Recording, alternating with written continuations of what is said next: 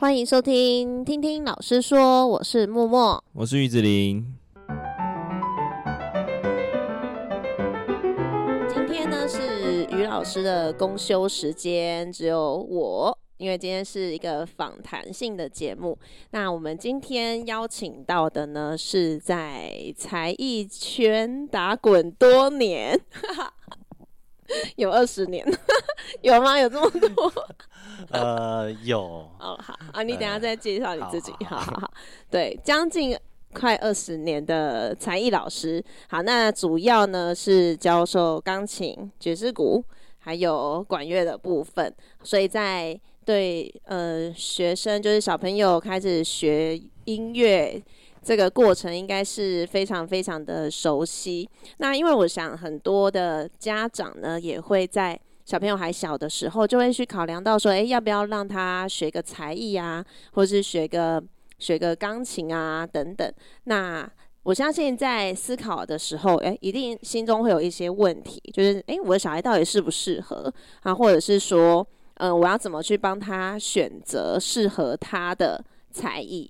那也也有可能是现阶段诶，已经开始在学钢琴的过程的小朋友，那家长可能也会遇到说，回家都不练习啊，要怎么办啊？或者是需不需要参加检定的考试啊？等等，内心一定会有蛮多的。疑问的，所以我们今天就请到这位资深的老师来跟我们分享一下，还有他在教学的过程当中，一定有遇过很多很多各式各样的学生，也希望他可以在节目上跟大家做一个分享。那我们就欢迎杨老师，你可以稍微自我介绍一下。Hello，Hello，hello, 大家好，我是杨老师。好，那你本身的教授的那个项目是？呃，我主持。主修的是钢琴，那复修的话呢是理论写作，那其他另外两个乐器是爵士鼓和那个萨克斯风这样子。哎、嗯嗯，所以老师你是同时学这么多乐器吗？为什么你可以学这么多样呢？呃、小时候我是先学钢琴，嗯、那。到了，其实到了要升国中的时候，其实对爵士鼓还蛮渴望的。那因为家里对、嗯、家里觉得说爵士鼓这个乐器实在太吵了，所以 那时候我爸我妈就说 叫我叫我去学萨斯风好了。那那时候当下也不知道萨斯风乐器是什么东西，好，然后是长怎样的，然后就去了乐器行，就看到的时候呢，呃，觉得哎好像蛮帅的一一个乐器哦。然后就嗯嗯。就开始学萨克斯风了，哦、这样子，但是还是没有减低了学爵士鼓的欲望，哦、所以到大学的时候就自己又再去呃去找老师学爵士鼓，这样子。了解哦，所以你才会累积这么多的专场。哦、对对。哎，还是我们也先来了解一下老师你自己在，您说你在小学的时候开始学钢琴。是你自己想学吗？还是也是家人就是半强迫的要你去学？呃，一开始是姐姐先学嘛，嗯，那姐姐学的时候，然后自己也也不知道这个乐器是怎样，就把它当成一个玩具，那就说，哎、嗯嗯嗯欸，我也要学。可是我小时候，我爸就不给我学，因为他觉得这个乐器。学钢琴是女孩子的乐器哦，哦，哦，那他就不给我呃去学这个课程这样子。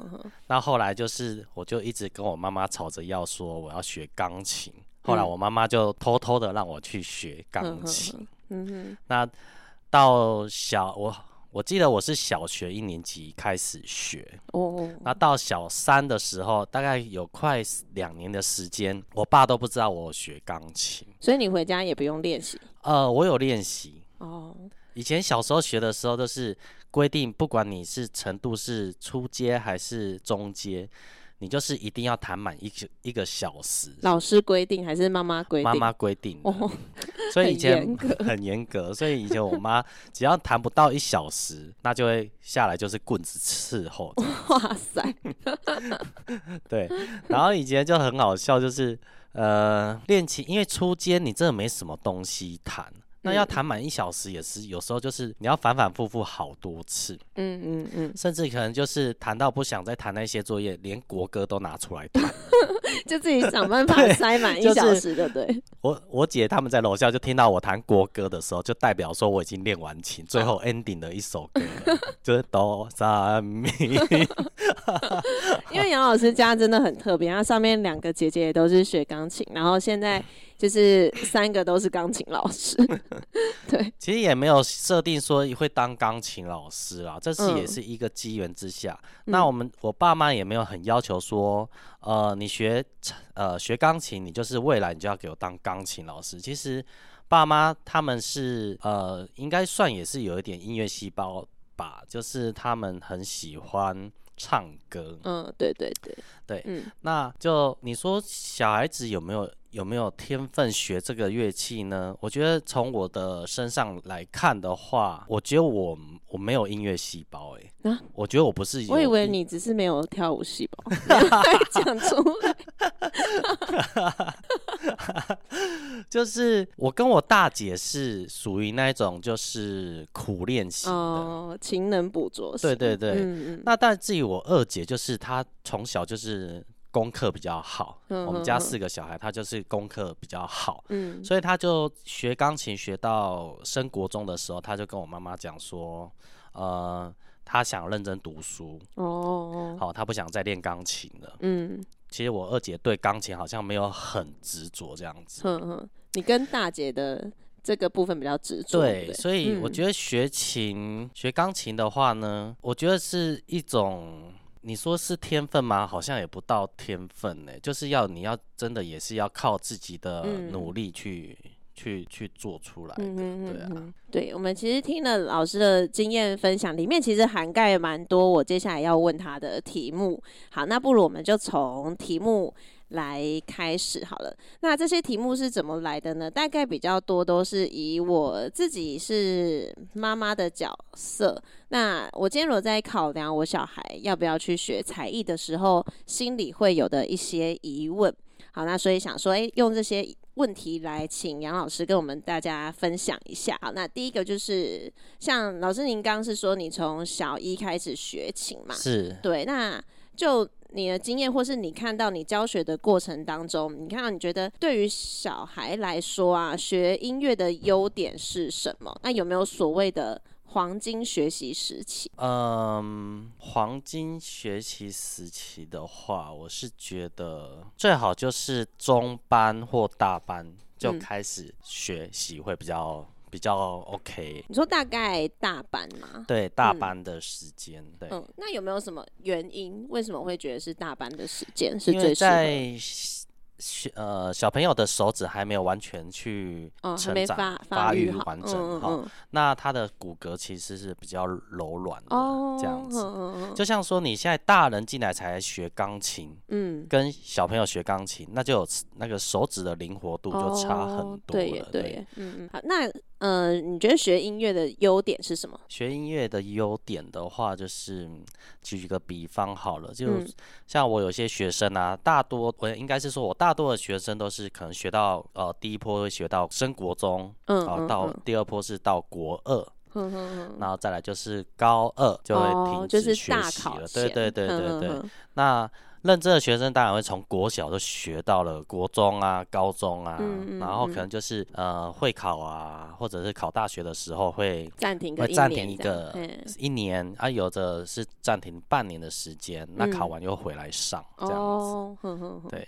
那优点的话，就是像我讲一个例子好了，我曾经有一个学生，就是我元老级的学生，第一批对不对？对，第一批，他从小一跟我学钢琴，嗯，学到他哦，他现在已经二二十。八岁也也快步入婚姻了，所以他在追追求他女朋友的时候，曾经有打电话给我说：“哎、欸，老师，我想问你一个问题。”哈，他就说问那个理查克莱德门的一首曲子。嗯、我说你怎么会突然要弹钢琴？哦、然后他就说：“呃，他就腼腆腼腆的笑了一下。”我就说：“要追女朋友是不是？”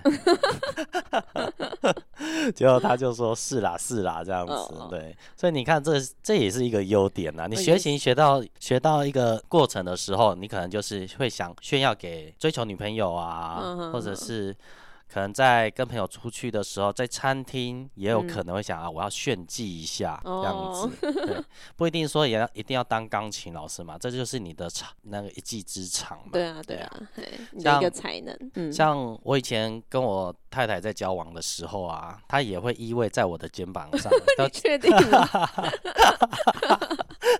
她就也很享受我弹琴的。的过程啊，嗯，然后还被岳母看到啊，这样子，确实就是男生弹琴确实是还蛮特别，有一个魅力的。呃，真的真的，我是觉得像我我蛮喜欢看男生弹琴的。对啊，像那个韩剧男主角也是很常都要就是弹一下琴啊。哦，对啊，对对对啊，所以男生弹琴真的是有他的魅力的存在，这样子。对对对。还有一个方式就是，当你心情。低落的时候，或者是课业压力课业压力比较大的时候，嗯、像我以前也是，就会去啊，书看到有一呃看书看到疲累的时候，我就会去啊，我中间就去弹个琴，嗯哼，好，或者是转换一下，对，转转换一下心情，然后或者是今天心情很低落，嗯，那外面又下着雨，你就会很 就会去弹个琴，弹个肖邦的雨滴。这样子，所以学音乐的人都这么感性吗？我个人会啦，而且有时候我还会谈到，就是因为我比较我的个性是比较悲观的哦，所以我会喜欢看一些比较呃悲剧的啊，像《蓝色生死恋》啊那一种，然后就会去谈它里面的主题的歌曲，然后会。并且融入那个情境，还自己真的曾经就是边弹边掉泪，真的还假的啦？真 的真的。欸，其实老师也说到一个重点，就是学琴，其实到后期，反正你可以找很多你自己喜欢的曲子去去弹，对不对？对啊，对啊，嗯就是、那就变成是你一个的、嗯、一个能力，这样。对，就是像我们会学古典的啊，就会偏向于喜欢弹，例如说，我比较偏向弹李斯特的作品。嗯。那以前我不碰肖邦的作品，是因为我觉得肖邦的作品有点太、嗯、太阴柔了。哦。对，可是也不见得他的作品所有都是这样啊。嗯、像他的幻想即兴曲，我觉得就超、嗯、超级棒的。哦。还有那个。现在收听的家长可能满头问号，包括我自己。好，那我们就不用讲那么细，这样子。对，不过我可以感受得到，就是老师讲的，就是嗯。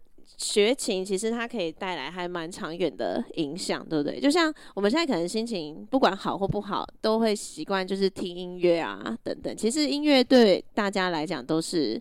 就是在你身边的东西，是对不对？没有错。嗯，OK。好，那还有啊，我相信第二题很重要哦，一定会有很多家长有的一个困扰，就是小孩学了钢琴，回家都不练琴，那到底要怎么办？要不要继续学，还是就不练就算了呢？嗯，不练琴的状态之下呢，我先讲个例子好了哦。嗯。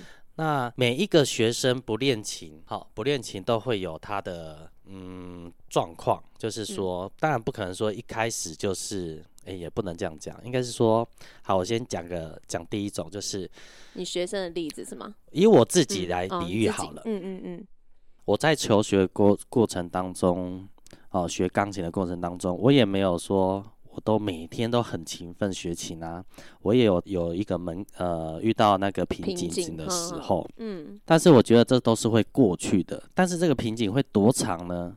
那就是考验家长的那个耐心了。嗯，哦，可能长达两三个月都会有，哦，长达半年都可能会有，嗯，因为他那个门槛是过不去。嗯，因为光我自己遇到的瓶颈，学从小小一学钢琴学到。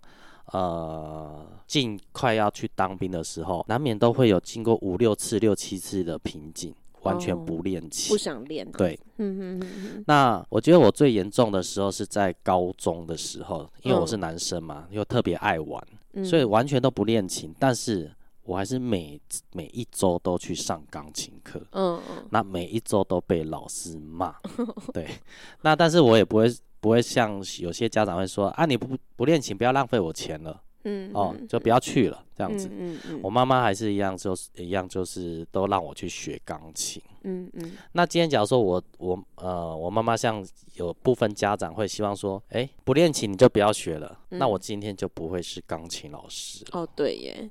对，嗯、那就像我举一个例子，就是像朗朗也曾经在节目中谈过，哦，郎朗是那个大陆的钢琴家，对，哦、嗯，那他也在节目中谈谈论过，说他以他曾经最呃最讨厌的一个东西就是钢琴，哦，因为你知道大陆人就是他们就是送小孩到那个劳改营，嗯、例如说学体能的啊，哦，哦，学音乐的。学美术的，嗯，好，一头就要栽进去，就是哦，要学到很很精熟这样子。所以朗朗曾经就说，他最痛苦的回忆就是他爸带他去学钢琴。那因为又家里又把所有的精力，然后投注在他身上，他不得不很努力的练习。嗯嗯嗯。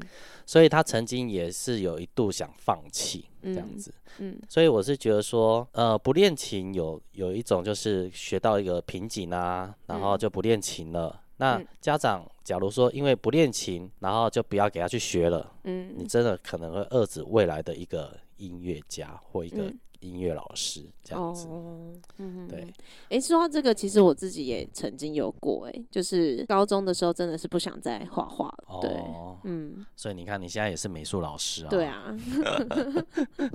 真的耶。然后第二种的话，就是第二种就是一开始就、嗯、一开始学就一开都完全都不用练琴的。我现在有一个学生有一个例子就是这样子哦，他就是哎、欸，他们他们家境很好，嗯、然后妈妈爸爸也是买了一台电钢琴七八万块这样子。哦，然后他呃他是每一周都会上钢琴课哦，嗯嗯，然后他是不用练琴的，等等于说我去上课陪他练。嗯嗯，那这种会有进展吗？嗯，这种还是会有进展，只是它的进度会比较慢一点。嗯，可能人家谈到给爱丽丝啊，密瑞密瑞密西瑞哆啦这样子，可能只要小一学，可能小三小四就可以谈到了。哦，他可能要到国中。哦，就比较慢，就晚人家一倍的时间这样子。但是你说会不会有进展？还是会有进展，还是会进步。对啊，因为他的视谱上会不断的意思，还是会有进呃进步，情谊也会有进步。嗯，因为毕竟老师每一周去陪他练一次嘛。对对。可是这个家长也是算蛮特别的，他还是没有放弃给他的小孩子学钢琴，但是他也他小孩也不排斥是吗？对，他小孩子也不排斥。他他妈妈的感觉是说，今天我只要每天逼他学钢琴的哈，他他呃小孩子可能很快就 over 结就结束了这样子。Oh. 所以有时候有些小孩的个性吧，就是不能用强逼的。嗯嗯嗯，嗯，对，这也讲到一个重点，就是呃家长也要够了解自己的小孩啦。是的，嗯嗯嗯。那再来啊，就是啊第三题哦，应该也会有很多家长会询问老师说，小孩要不要考检定吧？啊、嗯。考检定的话呢，我比较没有支持哎、欸，像我的小孩子，oh. 我不会给他考检定考哎、欸。可是我本身以前在学钢琴的时候，我也是从、嗯、呃十二级、十一级、十级这样子一直。考考考考下来的，嗯，但是他的用意是什么？就是证明自己现在学习的能力在呃程度在哪里？对对对。那这个是反映给谁看呢？嗯，我是觉得小孩子他会有一个成就感啊，就是我考通过了，嗯，好，我有一个成就感。对。但是以现在的家长的话，我会觉得是一种比较的心态。哦，真的，你有遇过？我有遇过，就是家长会问说，啊。哎，你小孩子在哪里学？嗯啊，他现在考几级了？哦，对，啊怎么哎，怎么学那么久还在那个几级数？对，啊，或者是说啊，你不考怎么怎么会怎么会进步？哦，这个一个迷思，对，就是。像我为什么不给我的小孩子考的原因，就是因为我觉得那个是浪费金钱的。哦，考检定要要钱，要钱，现在越来越贵啊！现在那个报名费越来越贵，然后要花时间，要花金钱，好，就是花课堂的费用。那你想一下，你今天为了一个级数，老师上课都在上考试的东西，老师当然是会以考试我的项目为主，帮你做一个训练，嗯嗯，然后才能去考检定考嘛，嗯。那这一段时间是没有学习的，哦，就没有去没有进度的哦，就不会有新的曲子哦，没有进度的哦。那这个小孩子，假如说啊，他适应的很快，那当然是 OK 嘛。嗯，但是你只要遇到呃比较没有天分的，或者比较没有节奏感的，好的学生的话，光一个级数，他可能准备半年以上都有可能。哦、这么久？对。那等于半年就是一直在练反复的东西。是的，没有错。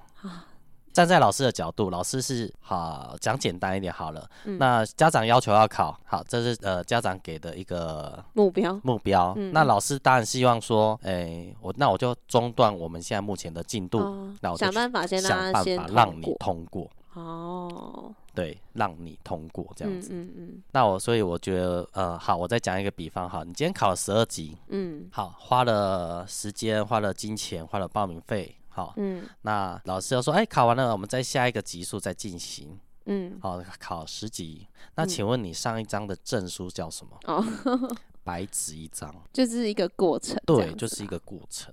那有没有就是？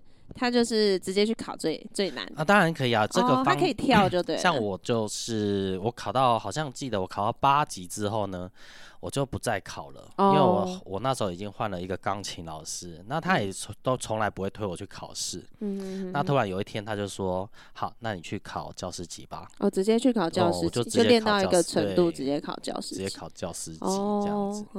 哦，所以所以其实就是我有遇过，就是前面都没有考。考试的啊，嗯，可是也突然就去就到一个程度，他就直接考教师级了。哦，因为他就像，嗯。呃，小孩子要不要不要读国小要不要读音乐班，嗯，好，国中要不要当音乐班，对。哦，这个意思就是说，像我的侄子啊，他就是小时候是读音乐班啊，国中呢，哦，小学是音乐班嘛，嗯、那国中呢就恢复到正常班。哦，那你前面小对普，嗯、那你小学是小学学的那一些呃小提琴啊或者钢琴啊，然后一堂课都是一两千块的那个费用，那你花在这里有什么意义呢？哦，那。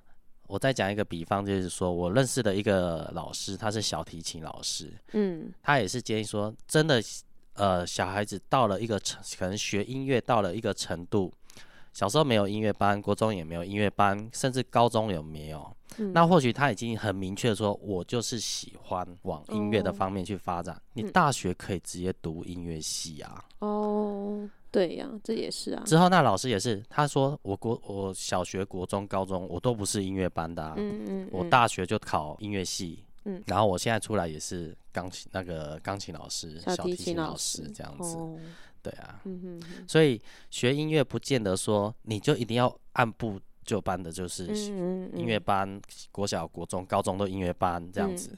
嗯我觉得那个都是花很多的，当然啦，你只要提早去接触这个领域的话，嗯，你在在读音乐系的时候，你就会很顺手。嗯嗯，对对对对。但是我觉得说，有些学生在他学习音乐的过程当中，没有很呃明确他是不是很喜欢音乐，不见得未来就没有。哦，对，这样子，嗯嗯，对，其实就是一个探索的过程啦。对对对对。那坊间呢，其实有蛮多音乐比赛的啊。那老师，你会带学生去参加音乐比赛吗？钢琴比赛或者小提比赛？我反而会比较支持，就是不要检定，嗯、不是不要检定，就是你可以检定高级数哦，练到一个程度再去再去做检定，做一个检定。哼哼哼。那刚好像可以再补充一点，一点就是你一呃每一级每一个级数都考的话，就像我讲的，就是你可以成就了呃。小孩子会有一个成就感，嗯，那大人也会认知到说，哦，小孩子在检定的过程当中呢，他在学习当中就是有一个认定自己，嗯，对，这样子。那要不要检定？要不要？呃，应该是说检定跟比赛比赛的话呢，像我就会觉得比赛比检定还来得好哦，因为学生就是一样，他就是这段时间都在练比赛曲，嗯。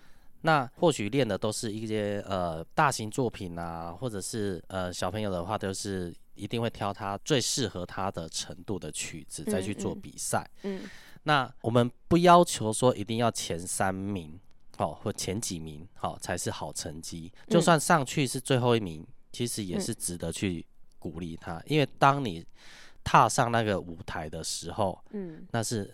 很很容易紧张的哦，对，对一定会。对，所以像我女儿最近也是有去参加一个钢琴比赛，哦、那其其呃，她也拿了一个第三名的成绩，虽然是、哦、呃，她是幼儿组的，嗯、哼对，嗯、哼。那未来我还是会给她去多去给她上台的机会，嗯，让她不会这很怕。练练胆，对，练练胆子这样子，嗯、对，所以我觉得不管上台是否有好成绩，嗯、我觉得能上台的都是很优秀的学生。对，其实是哎、欸，真的啊，我需要我教起那么多学生，你觉得我每一个学生都能练到上台吗？你说去比赛？对啊，对啊，对啊，哦、应该不多哦。当然会被推去比赛的，或者是要求去比赛，都是一些。呃，优优秀的学生、嗯、已经练到一个程度了，也愿意认真去练的学生。嗯、呃，第四题我想问的是，哦，像前面老师有讲到啊，就是因为毕竟学音乐大多都是一对一嘛，所以收费当然是相对比较高。所以其实我想，应该很多家里的对话也会出现说：“哎、啊，你都不认真学，你都不练习，你是不是在浪费妈妈的钱？”对，所以。要用什么样的心态去学音乐，才不会就是那种浪费钱的感觉吗？我觉得不应该说浪费钱呢，就像说你要给小孩子去尝试学呃学足球、学直排轮或学美术，嗯、我觉得并不不是浪费钱呢，你应该是说是一种尝试，给小孩子一种尝试的机会。嗯，对啊，嗯、那就是提供孩子的一个机会去做很多的。各项的才艺的尝试，哦，对，不要因为说，呃，啊，你不要你去又不好好学，啊，又不认真听老师讲的。老师，你的意思是说，就是其实概念应该是说，因为小朋友他也还不确定说他的志向是什么，或者是他的兴趣是什么。那其实家长也可以抱持着说，哎、欸，那我就让你多方去试试看，哎、欸，搞不好你就可以在这些尝试当中找到你喜欢的事情。嗯，是的，没有错。哦，对，就是你可以多给他尝试，嗯，但是不要在小孩子的面前说你这都在浪费我的钱。哦，有些家长会用说，你给他多尝试，或许真的会找出他。真正对他有兴趣的，嗯嗯对对对，就像呃学钢琴，我也有学生就是跟我学钢琴，也兼学打鼓。哦，但是学了半年之后呢，他就发现老师我不想弹钢琴，他反而对爵士鼓比较有兴趣。哦，对，所以这就是学小孩，这就是一个尝试啊。你看，那因为我会学，我会教很多乐器，嗯，所以从这里就可以看出说，哎。今天，假如他又去学钢，选了钢琴，选了爵士鼓，嗯、或者选了萨斯风，他一定会在这三项乐器里面，哈、嗯，去找出他对这个乐器是有兴趣的。嗯哼哼哼，所以这并不会去浪费钱。哦，像我女儿啊，她她以前就是。呃，因为我不会弦乐器，哈、哦，你是说小提对小提琴，对，那我就会希望我的小孩子会拉小提琴啊，拉大提琴。嗯，嗯。那我在小孩子在中班的时候，嗯，我就给他尝试去学小提琴，嗯，但是很明显，他就很明显，他就是有点抗拒，哦，也是跟其他跟所有家长一样，就是。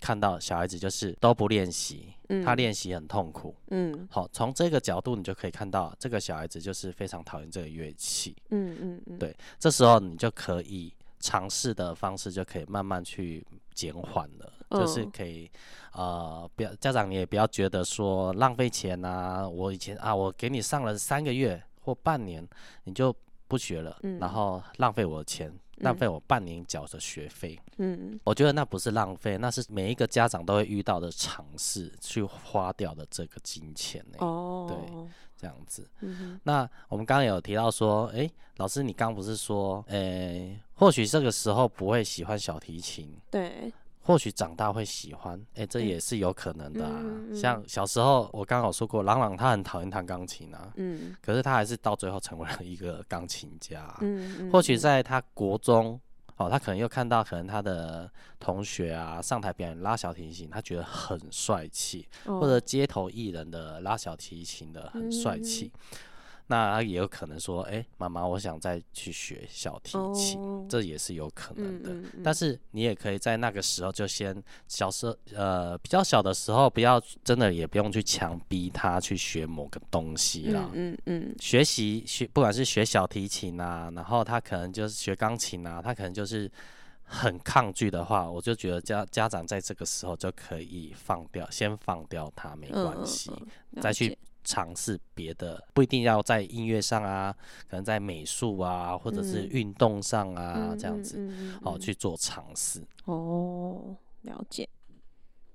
那还有一个啦，就是最后一个问题，大家都会说啊，像学，像我也遇过家长问我说，小朋友有没有画画的天分啊？没有天分还要不要继续学？那学音乐的话，大家就会觉得说，其实是更需要天分的。那老师，你有遇过你真的觉得这个小孩没有天分的状况吗？嗯，当然有啦。你会老实跟家长说，会跟家长讨论一下这样。我会跟家长讲，我有遇过，就是我会跟家长反映，可是有两两种家长，就是会一直怪小朋友练习的不够。哦，哦，你就是没有认真上课，嗯，你才会做不好，嗯。但是我有，我目前有一个学生呢，嗯、他之前他爸啊，爸爸是理科男，哦、我发现说只要理科爸爸，理科爸爸，只要是会一直叫小朋友去做任何的检定，任何的考照，哦、嗯，都是理科爸爸，都是理科爸爸。我知道，因为他们需要看到成效，对，他要看到，应该是说他们的工作上就是要一直看到绩效，应该是吧？我们的认知是这样，所以嗯，有往往会，我不能说真的会害到小朋友啦，因为我看到就是说，嗯、像我有一个学生啊，他就是爸爸是理科爸爸，嗯，好，那他就是要求他小孩子要去考检定，可是这个学生呢，他在音乐这个方面表现的。不是很理想，嗯，是呃，应该是说他不是我一开始教的学生，他是从别的老师转出来，然后才找到你这边，转到我这边来跟我学钢琴。那学生妈妈也有说过，呃，他的音乐天分低到说 上一任的钢琴老师都拜托他不要学了。真的假的？我觉得这个有点太说好，你真的不要学了。对对对对对，天哪，这可能。呃，你弹哆瑞咪，他会听成咪发嗦的那一种，哦、就听力的对听力的没有音感，没有音感的那一种，哦、或者是嗯，就是你跟他讲这个音要弹什么位置，嗯，你可能要重复好多次，哦、这就是一个考验一个老师的耐心。那这个学生他现在大概几年级啊？他跟你学的时候是几年级？哦、他跟我学的时候大概是四年级哦，四年级。对，嗯、那他今年就已经要升国一了。哦，也跟你学这么久了，对，哦、所以他妈妈就很感，呃，应该就是很认同我的带法，嗯嗯嗯、就是学慢没有关系，嗯，但是不要扼杀他小孩子想学钢琴，而、哦、是小孩子自己本身想要学，对，可是你在他身上其实也没有看得很有很强烈的欲望要学琴，嗯，但是他觉得弹琴至少跟我上课弹琴不是他讨厌的事情。哦，对，嗯，虽然他学的很慢，但是带了他两年，我有发现他真的是视谱越来越快哦，熟练度可以看得到他的对成绩，嗯，连妈妈也认同，呵呵，对对对，所以他妈妈就蛮感激我的，嗯，所以其实遇到对盘的老师也是蛮重要的，很重要哦，真的很重要。对啊，应该是说有时候不见得是小孩子，就是可能学不来或是完全不行。有时候如果他还觉得说他可以尝试的话，换个老师也可以试试看。对对对对，这样子。哦，这蛮特别的例子。因为我有遇到很优秀的老师，他可能留学哪里啊？哦，法国啊、美国啊，或哪里留学回来的老师啊，嗯，他们琴也弹得非常的好。嗯嗯，但是他们不会交情哦，对他们不会教，因为自己弹跟教又是对另一回事。他们会觉得这是很容易的事情，为什么你学不来？哦，我知道有些钢琴老师会打手指，对对对，现在还会这样吗？现在没有了啦，会被告是是？对啊，我但是我有经历过这种，你有被打过手指？被打过手指，而且我以前印象中那个老师，就是每次我上完课啊，像我跟我两个姐姐都每次只要上完课。